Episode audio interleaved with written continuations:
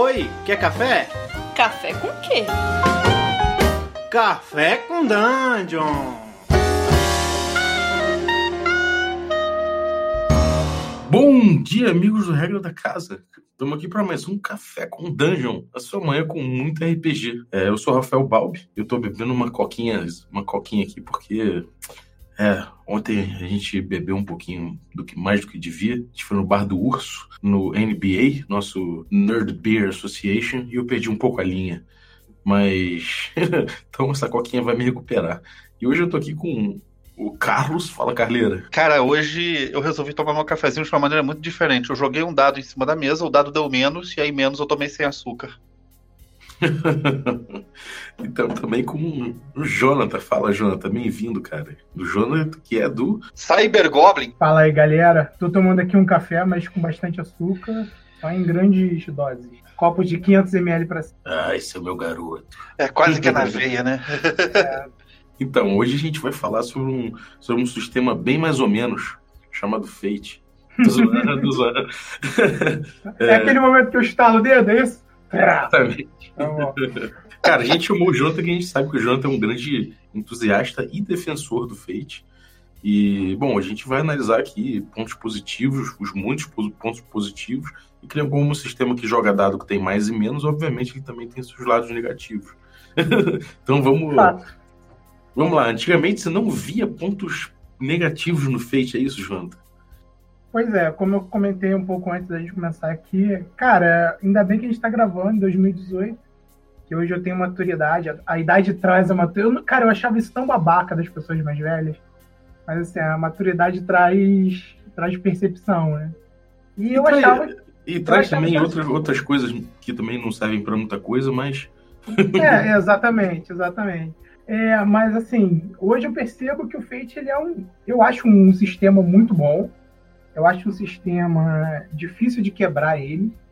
Acho que a pessoa para quebrar o Fate, ela tem que se esforçar um pouco. Mas eu não acho que ele seja um sistema para todos dominar. Eu também não acredito muito nisso, né? Um sistema para todos dominar.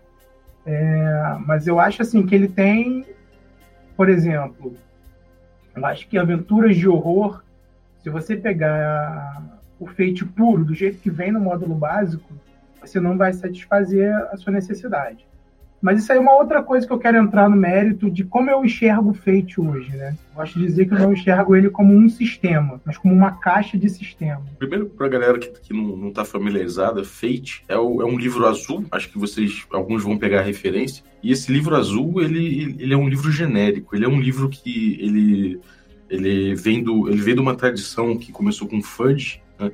que é um jogo que você uhum. consegue adaptar para diversos, diversos temas diferentes, consegue ajustar o nível dele para diversos tipos de, de narrativa diferente. Então ele tem, é um jogo que ele tem o módulo básico dele, que é como se fosse uma caixa de ferramentas, como o Jonathan disse, mas ele também tem várias encarnações diferentes, assim como acontece com o Apocalipse, né? Ele tem jogos de investigação sobrenatural, tem jogos de, sei lá, de, de crianças, tem jogo de Sword and Sorcery, tem todo tipo de jogo dentro do Fate, né? Qual é a proposta do Fate? Então, o, o Fate, ele surge daquele pra galera que não sabe de RPG, assim, hoje a gente discute RPG arte, formas de jogar RPG, coisas de mas os gringos já, já discutem isso há algum tempo. Eu acho que talvez você vai saber melhor do que eu nisso, Bob. O old school renascense vem um pouquinho até, acho que de, um, de uma outra vibe que ele já estava até adiantando, assim, né? De parar de discutir isso e, cara, beleza, mas eu gosto de jogar isso aqui, eu quero jogar isso aqui, beleza? Então vamos dar uma revitalizada nisso. O que, que a gente pode incrementar? O Fate ele, ele é um processo de discussão. Ele vai nascer lá no, no Forge, né, um, um fórum de discussão ele vai surgir do Food, o Food surge basicamente do Ford, e ele vai surgir do Food, que era um sistema que basicamente você falava, ó, a pessoa X tem habilidade é, de levantar peso. Era praticamente descritivo, né? E só que ele vai começando a incorporar outros elementos. Ele vai ele vai colocar perícias, coisa que você não tinha no, no, no food.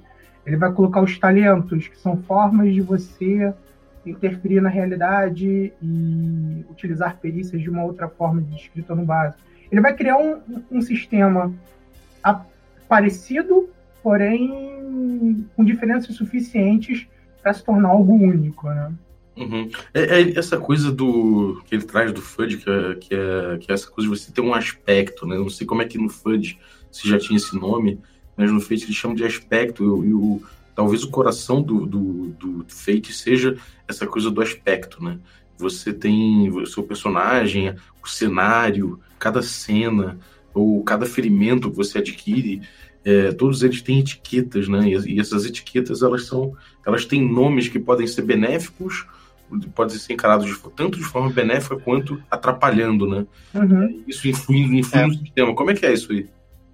Isso, isso é a coisa que eu sempre quis saber da minha vida, cara. Muita gente tentou me explicar o aspecto e não conseguiu. Por favor, então, mestre.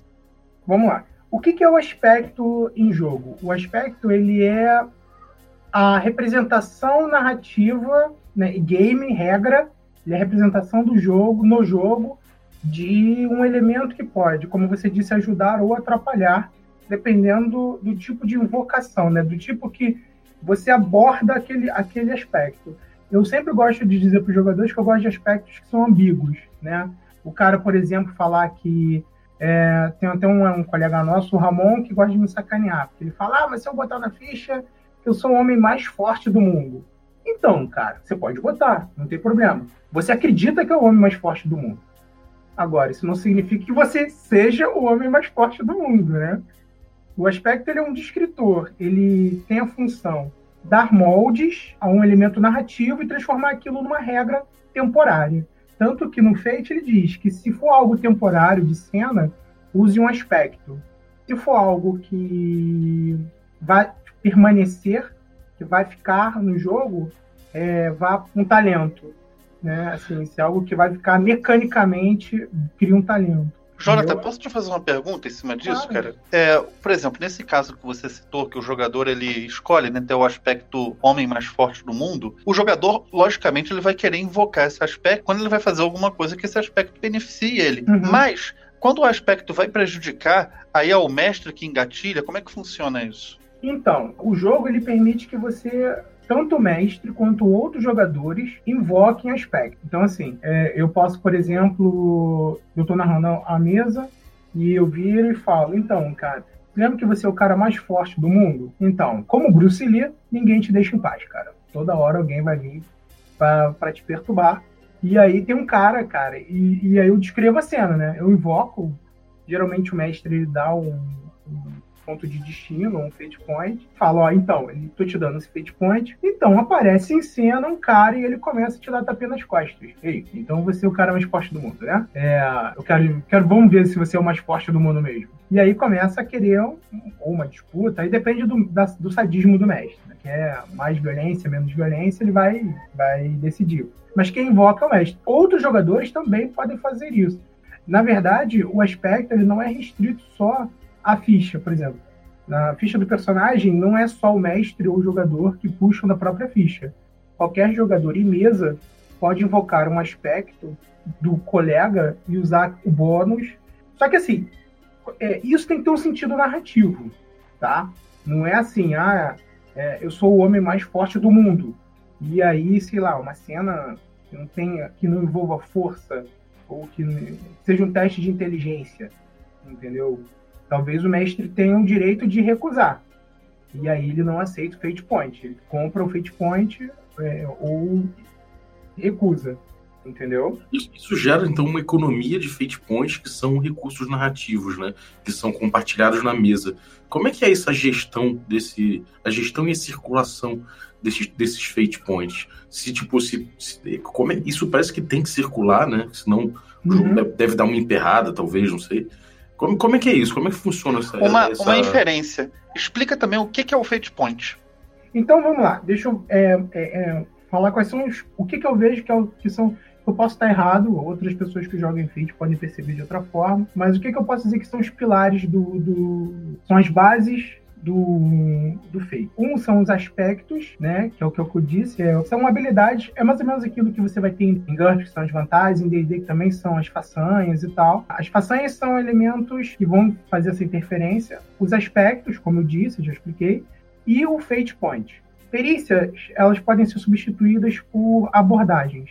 Mas aí, é, para quem se aprofundar no sistema. É, os fate points, eles são a forma narrativa de tanto o mestre quanto os jogadores interferirem na história. Para deixar claro, o Fate ele não mexe com aleatoriedade como outros sistemas. Na verdade, se você pegar a curva de probabilidade do, dos dados de Fate, ele sempre vai ficar entre mais ou menos dois.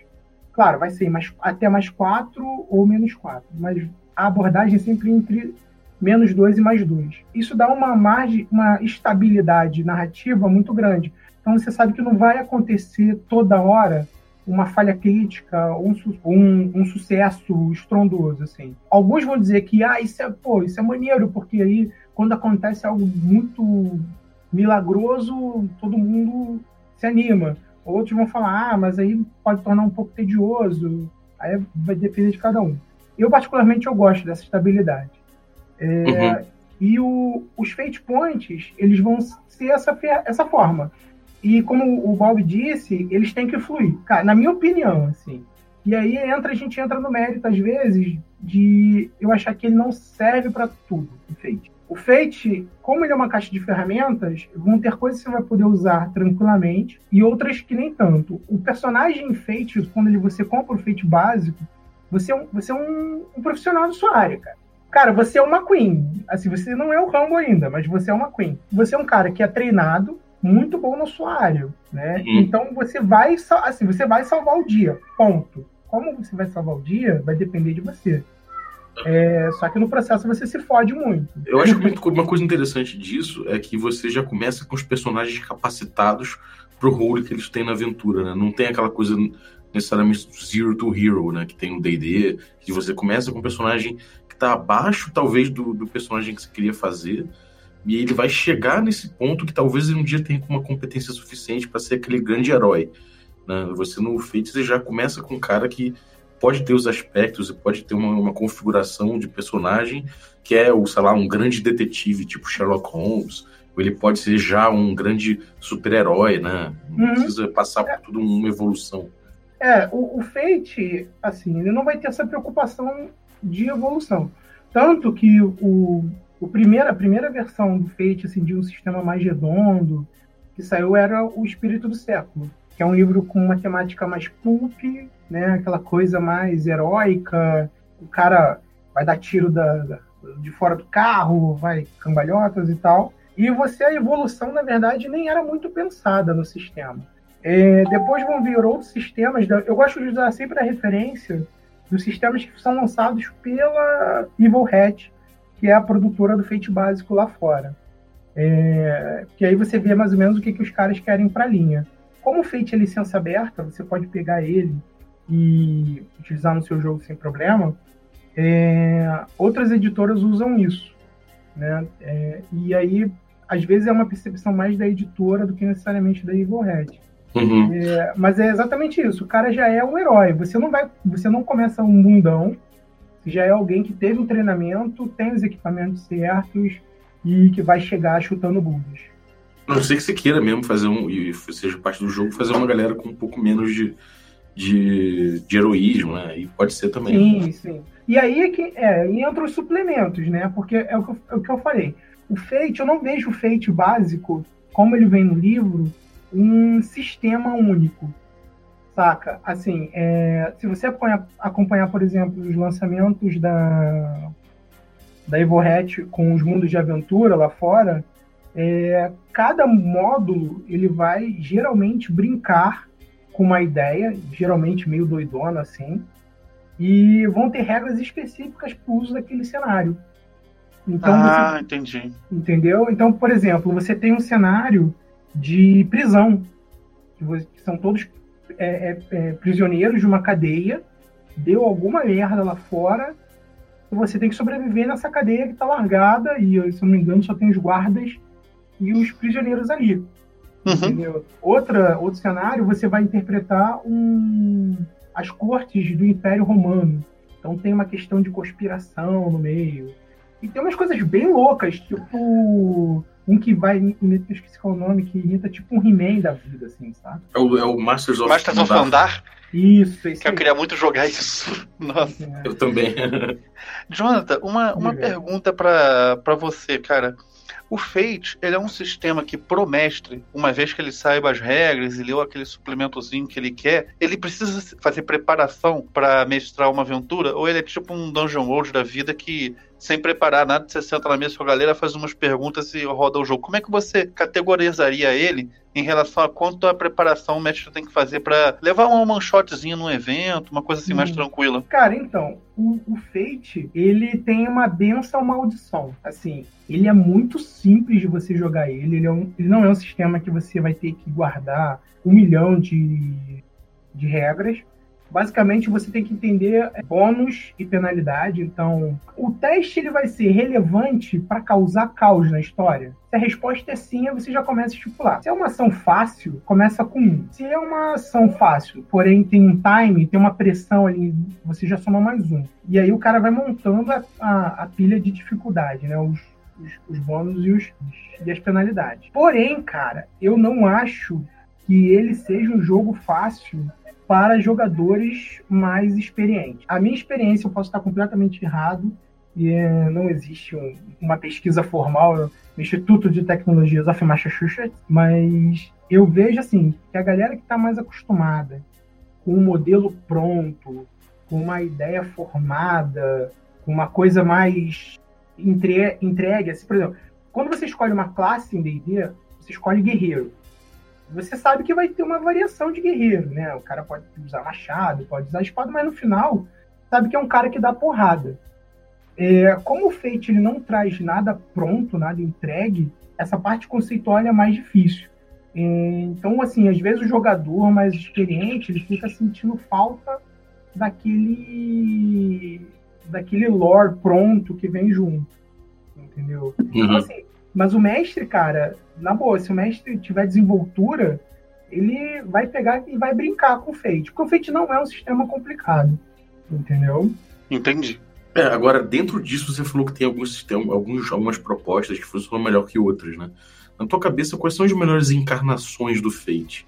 Né? Para quem não, não, entendeu ainda esse negócio de encarnação, é porque eu falo o seguinte: quando você quer comparar o Fate com alguma coisa, é a melhor coisa não, não, é, não é você pegar o toolkit, né, o básico do Fate, e comparar, por exemplo, com D&D. Seria você pegar um jogo de fantasia medieval, de high, de high fantasy, e comparar com D&D, ou sei lá, você comparar com Numenera, você pega um, um, jogo, uma encarnação do Fate que tenha mais a ver.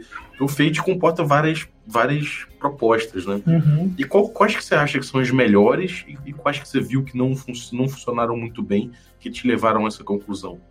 Então, eu nem vou, eu nem vou me meter muito em cenário é, qual tipo de cenário, mas em, mais em estilo de jogo. Por uhum. exemplo, se você quer uma coisa mais aventuresca, mais ação, mais 220, cara, você não precisa mexer em nada no Fate.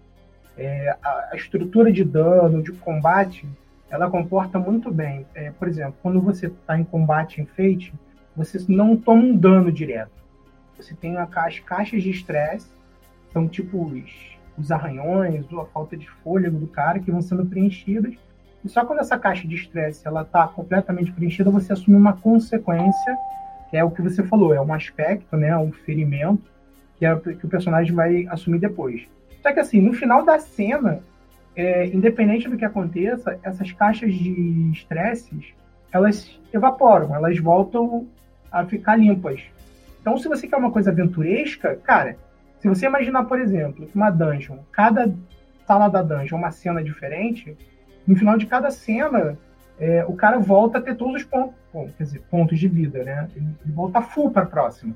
Então, se você quer algo mais aventuresco, mais é, ação, eu recomendo ele. Você pode mexer nele tranquilamente. É, aí você fala assim, poxa, João, mas eu já vi jogos com temática de horror. Por exemplo, tem a versão do Acto Cthulhu para ele aí você vai ter que dar uma mexida nele. Então, por exemplo, é, acho difícil perder o elemento aventuresco, mas você talvez vai ter que reduzir a caixa de estresse. Ou uhum. então você vai ter que mexer nas consequências. Em vez de caixa de estresse, e aí você vai tornar o jogo bem mais mortal, é o cara já tomar a consequência direta. Entendeu?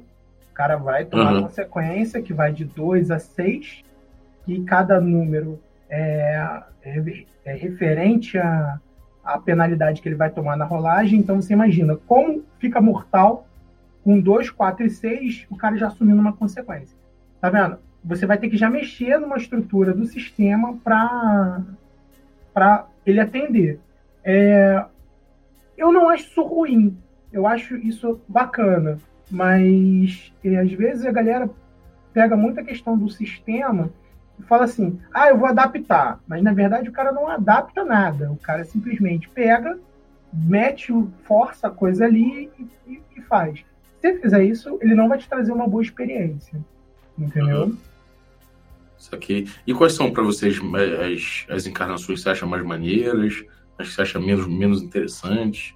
Cara, olha, eu, assim, o que eu acho mais. As, as, os cenários que eu já vi adaptados para frente, que eu mais gostei, foram. E aí eu sou suspeito que eu sou fã da franquia. Foi Dragon Fires. Pô, esse é o que eu mais quero jogar até hoje, cara. Assim, Desert Files, cara, eu falo que o nego vai me matar quando eu vi Também isso, quero, cara. Mas eu quero tomar, mais o Master. Eu vou tomar um, um, um hate foda agora. É, eu acho que é o Mundo das Trevas, feito por um fã. É, só que assim, sem se preocupar com aquele lance do horror, saca? É só o lance da aventura e. Mais aventuresco, né? Pra é, galera que jogava na década de 90 aquele vampiro mais porrador, né? Meio X-Men, é. É, exatamente. O cara tá lá, né? É isso aí, cara. É exatamente isso. É o vampiro X-Men, cara. Entendeu? É Dresden, tanto na versão dele, é, terceira edição, que foi uma edição antes do Fate básico, como na versão mais recente, que é a versão acelerada. É, cara, são duas encarnações que eu acho muito boas, assim. E, por incrível que pareça, é, se lembra que eu falei que o Fate geralmente é algo simples. E tanto no, no antigo, quer dizer, antigo, né? Tem pouco menos de 10 anos, é, tanto na terceira edição quanto no acelerado, os caras pegaram o sistema e deram uma, uma bombada nele, assim, saca? Então, uhum. assim, o sistema, nos dois você vai vir com um básico de regra para poder jogar, mas, cara, o sistema de magias do, do Dresden é extremamente complexo na terceira edição, cara. Não é. Eu digo, eu brinco que é quase não feito. É como é crunch, né, cara? É, é crunch, é crunch é crunch. Eu tive que ler umas duas e é crunch de uma forma e ao mesmo tempo não é, porque quando você pega a mecânica dele, se torna muito simples. Só que a uhum. forma como os caras explicam é tão fora da caixinha para algumas coisas. Talvez não agora, quem for ler, porque tem vários jogos doidões aí que fazem a mesma coisa. Mas ele, ele pra, você imagina, eu sou um cara que eu comecei com GURPS, é, nunca me identifiquei muito com GURPS, mas, cara, GURPS me atendia. Eu botava lá no modo cinemático e ele me atendia. Uhum. É, e cagava por uma porrada de regra. É, e, cara, eu joguei D&D terceira edição durante muito tempo, é, ao ponto de, de, durante muito tempo, tá, como é que se diz, é, estafado com o gênero de fantasia medieval. Hoje eu já consigo ver outros jogos e não torcer o nariz, como Shadow of the Demon Lord. DCC. DCC. Cara, eu tô jogando DCC, cara. tô ligado. Assim, o mais engraçado é, é assim, é que o motivo de eu estar jogando DCC era exatamente para ver se o jogo era maneiro.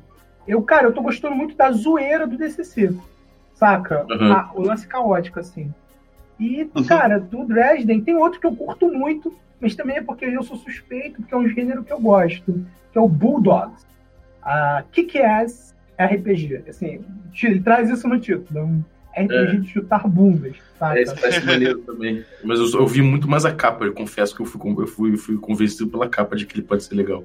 Pô, cara, é muito maneiro. Você interpreta pessoas, né, alienígenas ou alike, ou tipo humanos, que se inscrevem numa corporação de transporte, porque, cara, porque, sei lá, eu sei que a corporação ela vira e fala assim, então, sua vida antes daqui não me interessa, e você está protegido pela gente. Então, você imagina que tipo de pessoas esse tipo de serviço atrai, né?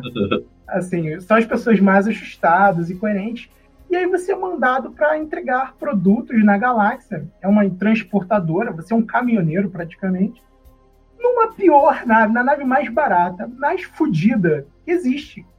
Entendeu? E, cara, e tudo querendo te matar no processo. Cowboy Bebop? Cowboy Bebop? Cara, é, é, é, um estilo cowboy bebop com Futurama, com Star Wars lá, o do Han Solo. Tem uns. É, a, capa, a capa é uma nave pirata sendo controlada por um circo tentaculoide, com dois astronautas no meio do espaço tentando arrombar essa nave e um cargueiro lá atrás cheio de fumaça. Essa capa é, foda.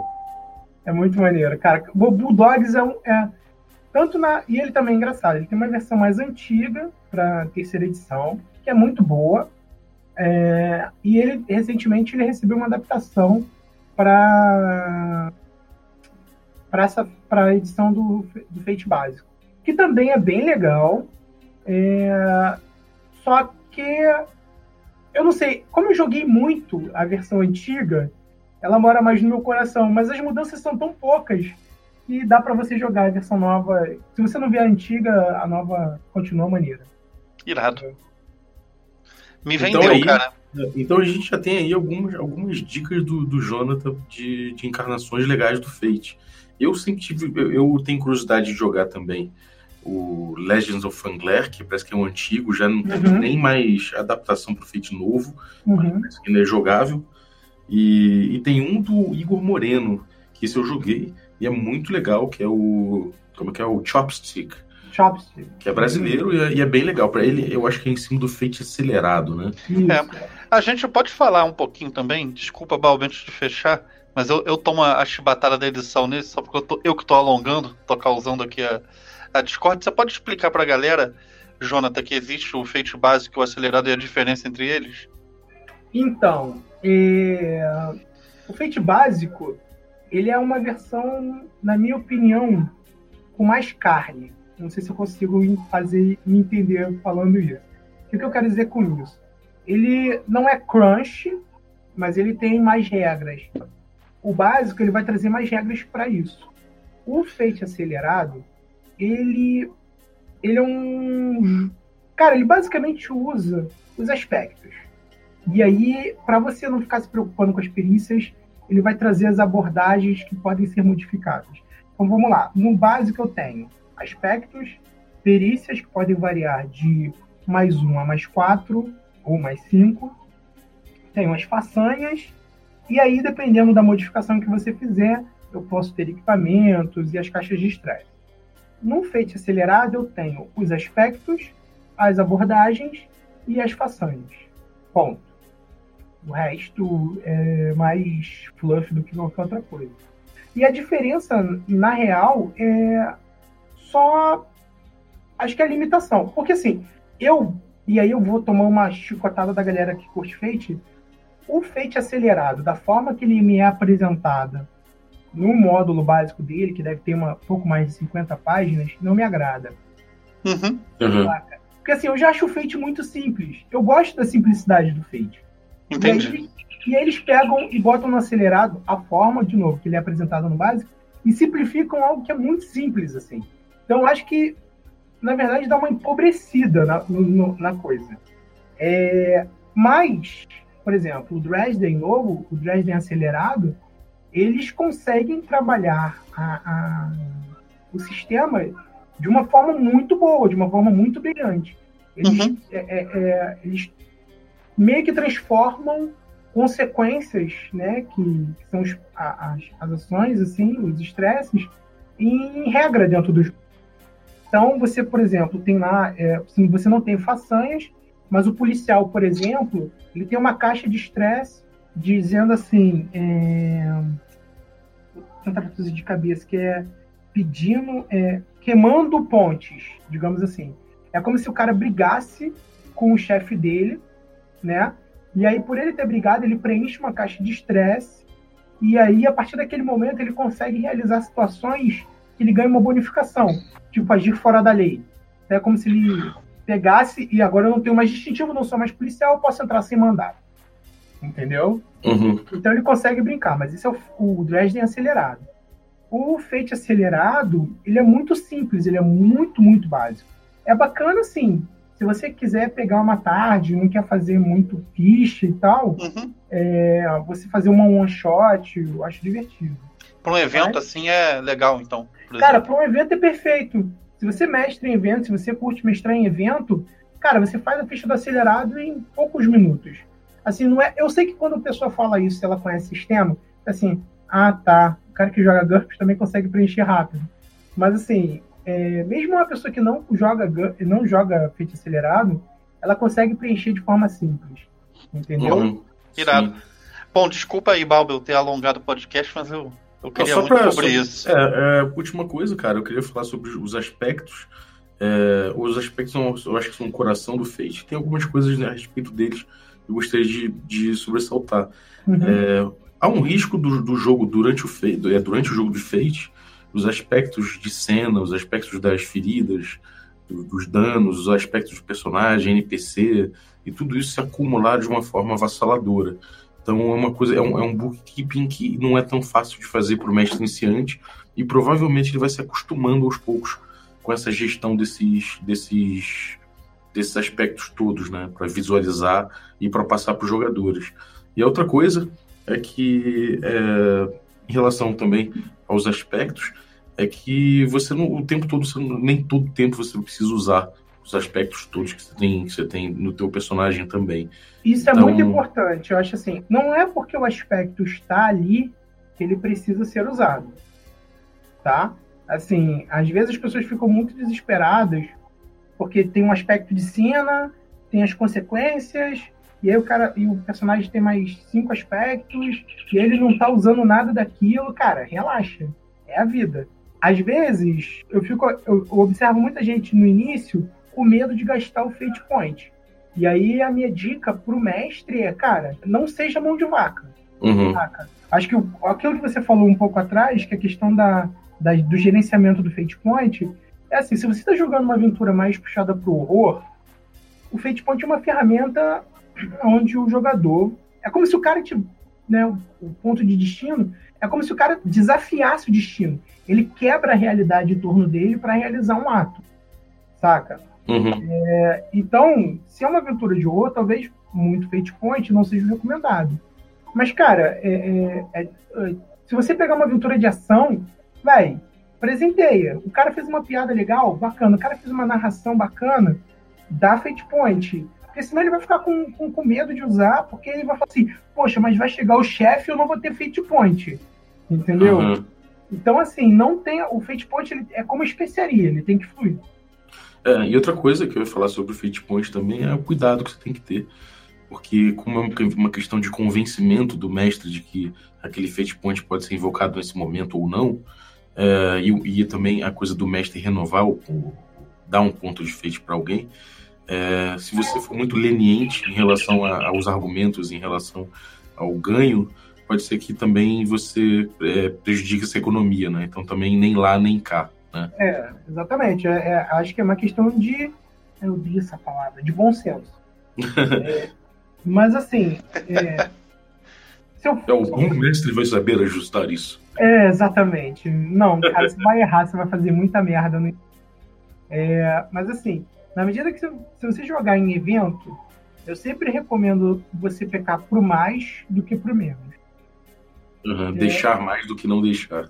Exatamente. E, ou então você começa com menos, mas vai pegando. O cara fez uma, uma piada, presentei. O cara fez uma narração, presentei. Tava assim, opa, então eu posso ganhar isso com uma certa facilidade.